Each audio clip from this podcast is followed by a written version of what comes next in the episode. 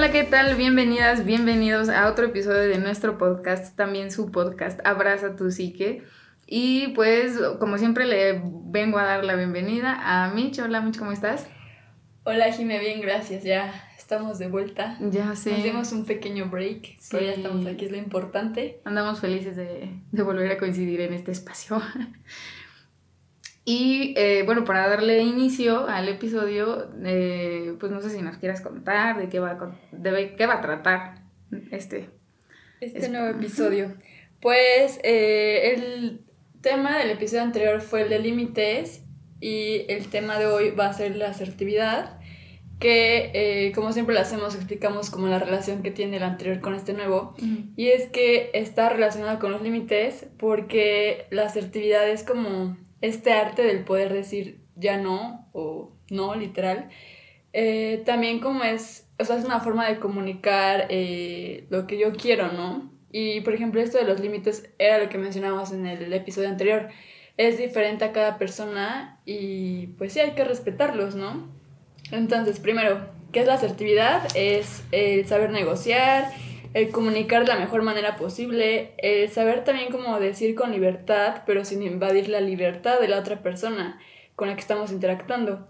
Eh, es como, pues sí, que no se sienta atacado, eh, también requiere muchísimo de la empatía porque eh, tratamos de comunicar a la otra persona para que se sienta cómoda. Entonces sí tiene mucho, mucha importancia la, la empatía, como bueno, vamos a hablar más adelante que, otras, que otros conceptos, por decirlo así, también tienen como relación con la asertividad. Y de hecho creo que terminábamos el anterior episodio con, con esta relación que dices, ¿no? O sea, cómo poner límites sin sobrepasar, pues, sin sobrepasar los límites de la otra persona y como tú dices, que se sienta cómoda y de esta manera ser asertivo, o sea, porque no solamente es decir, ah, pues yo quiero esto, yo quiero aquello ta, ta, ta, ¿no? Porque también tiene que ver mucho la el equilibrio, y lo hemos dicho eh, tanto en el micrófono como fuera del micrófono, que tiene que haber un balance. Y en el un tema... Punto medio. un punto medio. Y en el tema de la comodidad, pues este, tiene, tiene mucho que ver pues la... Estos dos planos de la emoción y la racionalidad, ¿no? O sea, porque ¿cómo vas a ser asertivo cuando tienes la emoción a flor de piel? Por ejemplo, emociones como enojo o tristeza y terminas eh, esta conversación y dices, no, es que como que me faltó decirle algo, como que quería decirle esto, y eso viene más de, la, de lo racional, ¿no?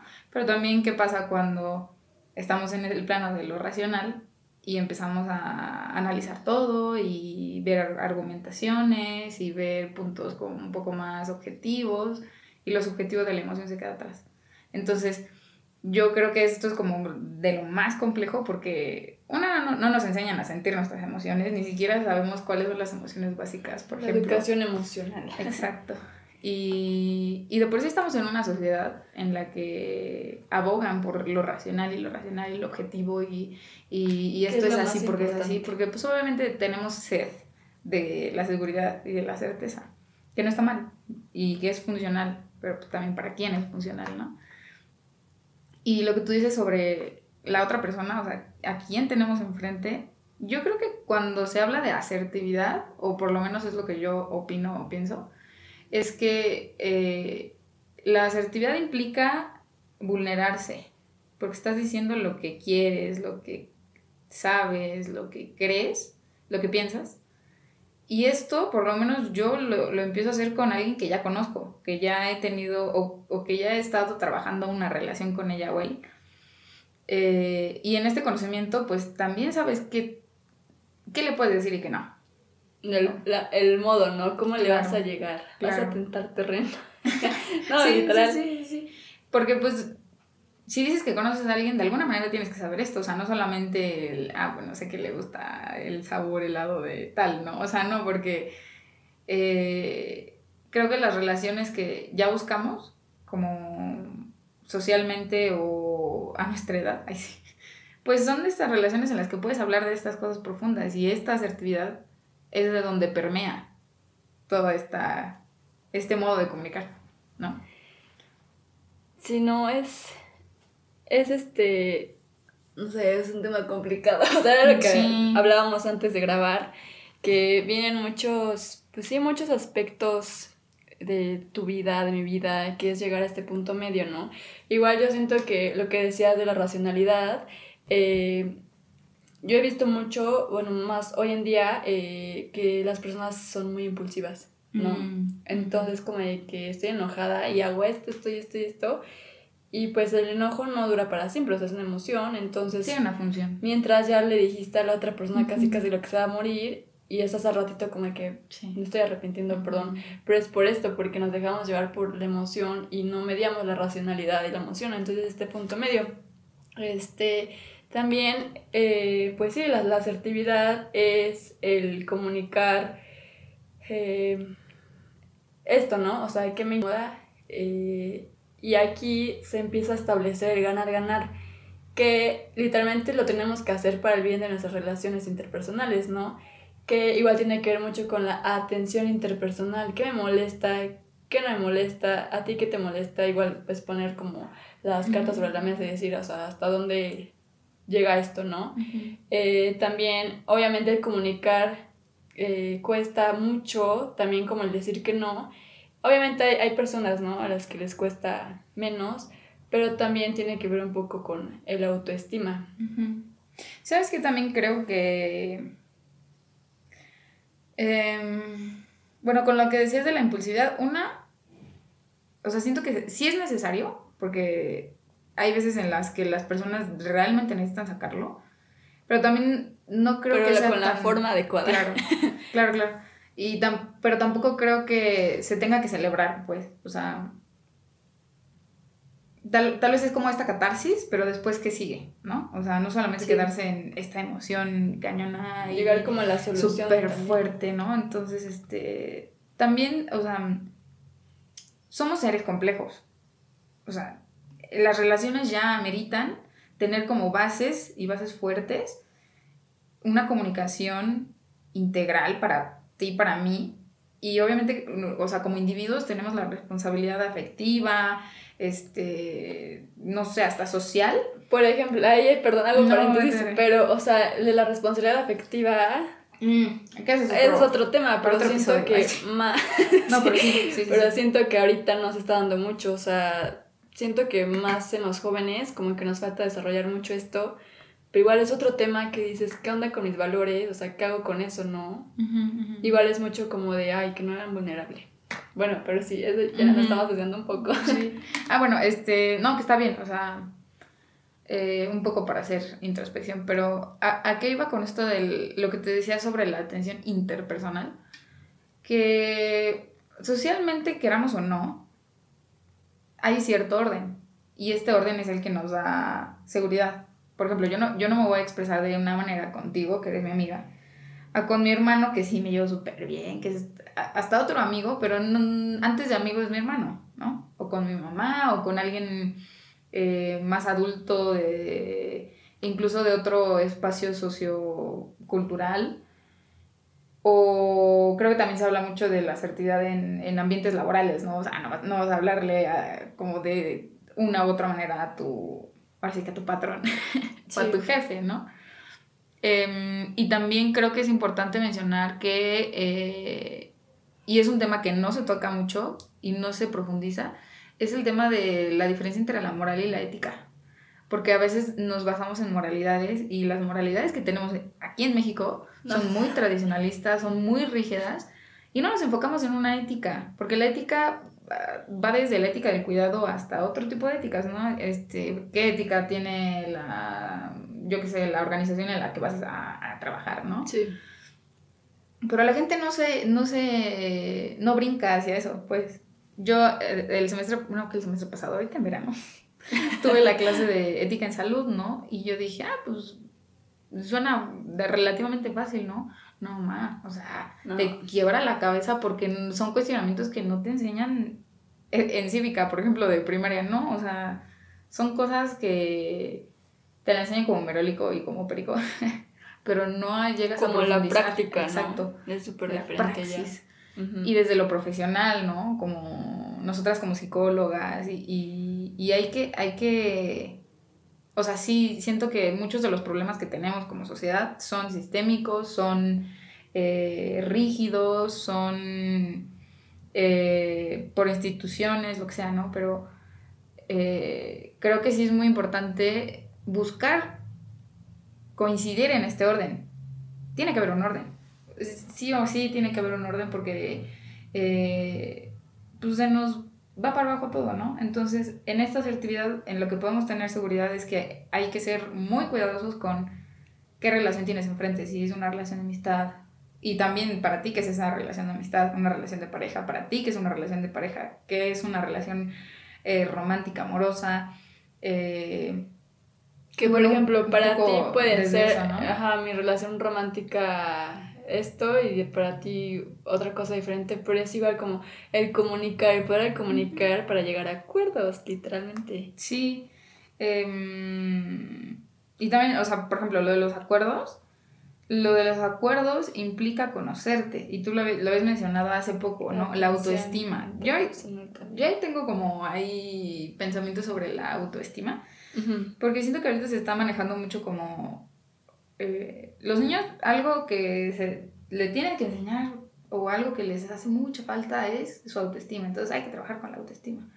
Pero también siento que desde los padres, desde los sistemas educativos, se les mete, se les mete el, tú eres así, tú eres así, tú tienes que ser de esta manera y para él, para los niños eso es, tengo buena autoestima. En lugar de eh, darle las herramientas para cuestionar, investigar Exacto, que Y no solo quedarte con tus ideas de papá o institución. Exacto. Y eso ya eh, a manera de, de, de, crecimiento, madurez, este, biológica, fisiológica, lo que tú quieras, ¿no?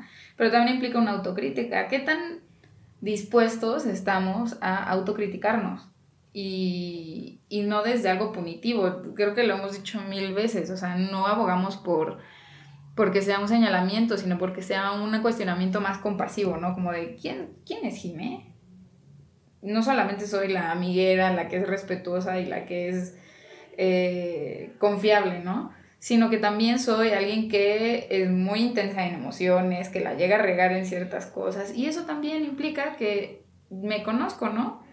Entonces, este, esto me da muchísima más amplitud de decir quién soy. Porque también están mis cosas buenas y mis cosas malas. Y mis cosas malas no como este ejercicio de enlista tus... ¿Cómo, cómo es? Como más en primaria y secundaria que te dicen, enlista tus virtudes y enlista tus defectos. ¿no? sino irte más allá, ¿no? Como de, en ese defecto, ¿qué hay detrás?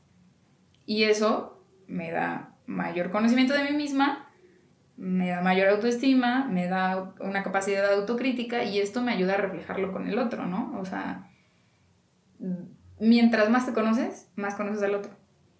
Y eso es lo bonito, pues, de este, no sé, espacio de comunicación que puede llegar a tener asertivamente. Sí, está, está padre, pero es igual como, ay, como tomar este papel de qué tanto me interesa saber de ti y a ti igual, no, o sea, si te interesa, o sea, si te interesa como pues, quién soy así, pero no sé, siento que ahorita en esos tiempos es, no es imposible, pero sí puede ser un poco difícil, ¿no? El, el decir, a ver, o sea, yo me abro para que me conozcas y llegamos a, pues sí, a, estos, a este punto medio, no sé, tiene que ver como con muchas cosas, ¿no? También como por el mundo tan revolucionario que vivimos ahorita, como lo que decías, ¿no? De que los niños se les enseña como los tips, ¿no? De autoestima, pero no, o sea, meterse a fondo.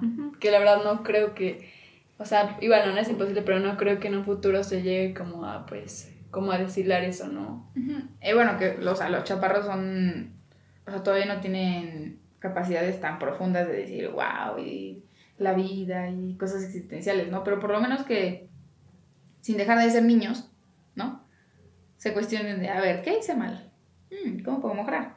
Pero como que desde ahí, ¿no? Y eso no nos enseñan. O sea, tú y yo no, no tuvimos esa educación, no. o sea, por lo menos de mi parte no. Y, y la carrera me ha dado herramientas y la carrera te ha dado herramientas y por eso podemos hablar de esta manera, ¿no? Sí. Eh, pero, la vida y todo. Y de la Ajá, y, y, y, creo que es bien, bien difícil lo que tú dices en encontrar el punto medio de, de vulnerarse. O sea, yo creo que todos hemos llegado a tener este sentimiento de estoy abriéndome con el otro, ¿no? Y estamos en el mismo plano y estamos en el mismo terreno. y nos estamos sincerando y desde ahí es donde haces el vínculo. No solamente una relación, no. sino que te empiezas a vincular. Pero por ejemplo, te empiezas a vincular porque ya llegaste a la introspección, a rascar, literalmente a abrirte y decir, ala, esto no me gusta, o sea, ¿qué hago con esto? Sí, y, y con lo, lo, lo que tú decías, ser asertivo es comunicar mis necesidades, ¿no? Y esas necesidades, no solamente como de, ay, me, me das agua, o, es, es, un ejemplo burdo, ¿no? Pero creo que, creo que hay que ir detrás de esa necesidad, ¿no? ¿Por qué tengo esta necesidad? ¿Por qué necesito que me hables de esta manera? ¿Por qué me lastima que me, subes, me subas el tono de voz? ¿O por qué eh, el que no me contestes me parece una grosería, por ejemplo, ¿no?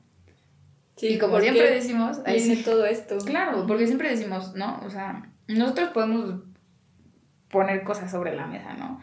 Pero de verdad que en procesos terapéuticos, procesos terapéuticos, no necesariamente psicoterapia, pero eh, espacios de cuidado y en donde puedas vulnerarte y donde puedas sincerarte con el otro, ahí es donde empiezas a encontrar respuesta, ¿no? Y, y ahí es donde conoces las maneras de comunicar estas cosas que te decía, cuáles son mis límites, cuáles son las necesidades. Y ahí empieza a respetar para que empiecen las relaciones fructíferas, ¿no? Sí, es, es interesante cómo igual la autoestima tiene que ver mucho con esto de la asertividad. Y por ejemplo, eh, ahora vamos a pasar como el cómo desarrollar la asertividad. Este, pues yo diría que primero es como romper el hábito Mm, podría ser, o sea, un ejemplo como yo te pido un favor y luego, o sea, sí pasa, ¿no? Que ya eh, se pasan de favores y, ok, tú puedes hacer uno o dos, pero ya que te hagan lo mismo, por ejemplo, me acuerdo que estaba escuchando la otra vez como una entrevista en la que decían de, no, es que este, era doble turno y yo eh, cubrí a mi, a mi amiga porque tenía unos hijos y pues, o sea, yo entiendo, ¿no? Que pues es desvelarse, hacerles de comer, no sé qué, pero a mí ya me estaba chocando que siempre me lo pedía, o sea, ya, o sea, de una pasó 15 veces. Y tú dices, o sea, ¿qué pasa ahí, no? Entonces, literalmente, por ejemplo, o sea, en ese ejemplo es decir, ¿sabes qué? No, o sea, me, me doy el permiso de decir no, o sea, y poner ahí mi límite, o sea, es también como el comunicar asertivamente, ¿no? El, ¿sabes qué? No me parece justo porque, o sea, a mí no me pagan como tu, tu parte, ¿no? Entonces aquí es como igual llegar a acuerdos. Sí perdón que tengas hijos así, pero pues tú sabes tu vida, pero no me quieras como involucrar más en eso. Y en ese ejemplo, eh, como muy específico que pones, en, el sentido de, ¿sabes qué? Trabajar doble jornada me desgasta. También tengo mis necesidades en casa, yo qué sé, ¿no? Pero un poco desde ese plano de eh, saber si a la otra persona le puedes señalar como de, ¿sabes qué? O sea, hay, hay que... Hay una alarma, una disculpita. ¿Ya? Creo que eh, Gracias del oficio. este, ¿En qué estaba? Me distrajo esa cosa. Ah, o sea, mm, a, esta madre, ¿no? Decirle, ¿sabes qué? Este. Pues sí, o sea, tienes que atender a los hijos, pero también eh, en este momento, en este momento, ah, bueno, sí, pero en este momento también tienes la responsabilidad del trabajo, ¿no? Entonces hay que poner prioridades. Sí, ah, lo que decíamos la otra vez. Igual, este, otra cosa de, bueno, o sea, como otro tip, por decirlo así, de cómo desarrollar la asertividad, es igual a, al negociar. Y entonces, ¿cómo se negocia? Obviamente, eh, poner igual, ¿no? Sobre la mesa, a ver, mis, mis necesidades son estas, busco esto y a partir de eso se empieza a negociar y otra vez es llegar a acuerdos, ¿no? Pero yo siempre digo que es cuando tú quieras, ¿no? O sea, hmm, cuando digas, ¿sabes qué? O sea, en verdad lo necesito, no es porque te sientas obligado, es porque en verdad te, te nazca, ¿no? ¿Para qué? Para que sea mejor la relación.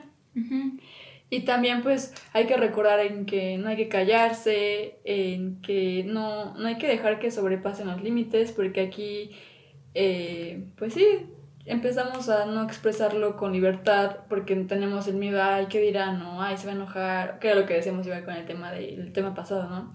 Entonces es comunicarlo con educación, ¿no? De la mejor manera posible. Yo siempre digo, comunica como a ti te gustaría que te lo dijeran, ¿no? Que es como lo mejorcito que podrías hacer. Sí, sí, sí. Además, creo que eh, siempre y cuando se construya desde una base de acuerdos y de comunicación, puedes regresar ahí y decir, a ver, esto habíamos acordado, ¿qué pasa, no? Y, y, hacerlo flexible, ¿no? O sea, no porque te, diga, no sé, este... Eh, Mitch, desde que hicimos el podcast hay que llegar cinco minutos antes, cinco minutos después. Obviamente no, o sea, no, no tiene por qué ser rígido. Sí. Y, y, hacerlo flexible también posibilita, ¿no? A, que la relación se amplíe, a que tú, misma crezcas, tú mismo crezcas. Y, y, por eso la importancia de los acuerdos, ¿no? Porque tú, tú lo decías ahorita fuera de micrófono, ¿no? No leemos mentes, no... No, somos adivinas. Podemos hacer todo lo posible para leerte la cara y para, para saber cómo estás. Pero de ahí en fuera no. Y, y, y el comunicar también implica responsabilizarse las maneras de cómo se hace, las palabras que se usan, etcétera, etcétera, etcétera. Y, pedir, ¿no? Porque creo que también el ego, las resistencias, eh, las heridas, em, limitan y, e inmovilizan el, poder pedir cosas, ¿no? Oye, Mitch, ¿sabes qué? No puedo esto, si te pediría ta, ta, ta, ¿no? O con una pareja, ¿no? O con un amigo o con tu compañero de clase, ¿no? Pero creo que eh, lo, más, lo más bonito de esto es que, pues, este tipo de comunicación posibilita usar al otro y no usar ahí como manipulativamente, ¿no? Sino tomar al otro como este otro, este otro ser, esta otra cosa. con la que podamos este, pues desarrollar y amplificar, amplificar, perdón, tener esta amplitud de capacidades de, de, comunicación, porque la comunicación no solamente tú decías es interpersonal, es también intrapersonal, ¿no? Cómo te hablas, cómo, cómo tú eres con los demás. Y, y pues nada, creo que lo platicábamos, que era, es un tema que se habla mucho, que tú ves en redes sociales y hashtag asertividad y te salen mil cosas, que está bien y vas a videos y, muchas veces lo vas a escuchar. Pero este, Michi y yo hablábamos que, que sigue siendo un tema que sigue a flor de piel, que sigue siendo necesario y que creemos sumamente importante seguir cuestionándonos, ¿no? Y seguir este, dialogando y no, no dejarlo atrás porque si creemos, si dos personas creen que es importante, no creo que seamos las únicas que, creen que creen que falta. Literalmente. Sí, no. Y pues sí, como conclusión es esto, o sea, ser una persona asertiva ahorita es fundamental en esta vida, o sea, en verdad es como, ya sabes, como, es como un sello, ¿no? Que tenemos que traer ahí. No sé, recurso de kit básico de vida. Literal. no, sí, y pues sí es esto, o sea, defender, pero con una conducta asertiva. Y pues sí. ¿Qué tal? ¿Qué tal nuestro tema de hoy? no sé, estoy como muy... Siempre acabamos viendo al techo, ¿no? como bien... ¿Cómo se podría decir? Ándale. Pero bueno, qué loco, ¿no? Que después de todo este tiempo podamos seguir. Se logró, se logró. Así. Ay, sí. Em, y bueno, ah, bueno, este, ya para finalizar, este, bueno, en nuestro próximo episodio vamos a hablar de la procrastinación, que igual tiene que ver mucho con, con este tema de la asertividad. Igual vamos a abordarlo un punto, igual no, desde un punto medio, porque hemos visto mucho que se ve como las desventajas de la procrastinación, pero no, también tiene ventajas, que eso lo hablaremos el próximo episodio. Claro, como un fenómeno, como algo que está pasando. Sí, algo que está Sin ponerlo en un sentido de que, ah, es buena la procrastinación. Y que yo siento que se dio más o fue el boom ahorita en pandemia, ¿no? Claro. Y pues bueno, te agradezco, Mitch, ya sabes siempre, eh, el espacio, el intercambio. Em, no sé, como que ya estamos finalizando este episodio, pero creo que quería darles la bienvenida de nuevo, ¿no? Otra vez después de este, tantos meses. A escucharnos y estar en este espacio, despolvarlo, ¿no? Sí. Y creo que eso sería todo por mí. Estoy feliz, estoy cómoda. Estuvo padre, me gustó. Estuvo cool. La introspección. Y pues nada, muchas gracias por escucharnos y estar otra vez aquí en, en nuestro podcast, también su podcast. y pues esto fue Abrazo tu Psique. Y síganos en nuestras redes sociales, estamos en YouTube, Instagram y Spotify como Abrazo tu Psique. Gracias por escucharnos. Esto fue Abraza tu Psique. Te esperamos en el siguiente episodio.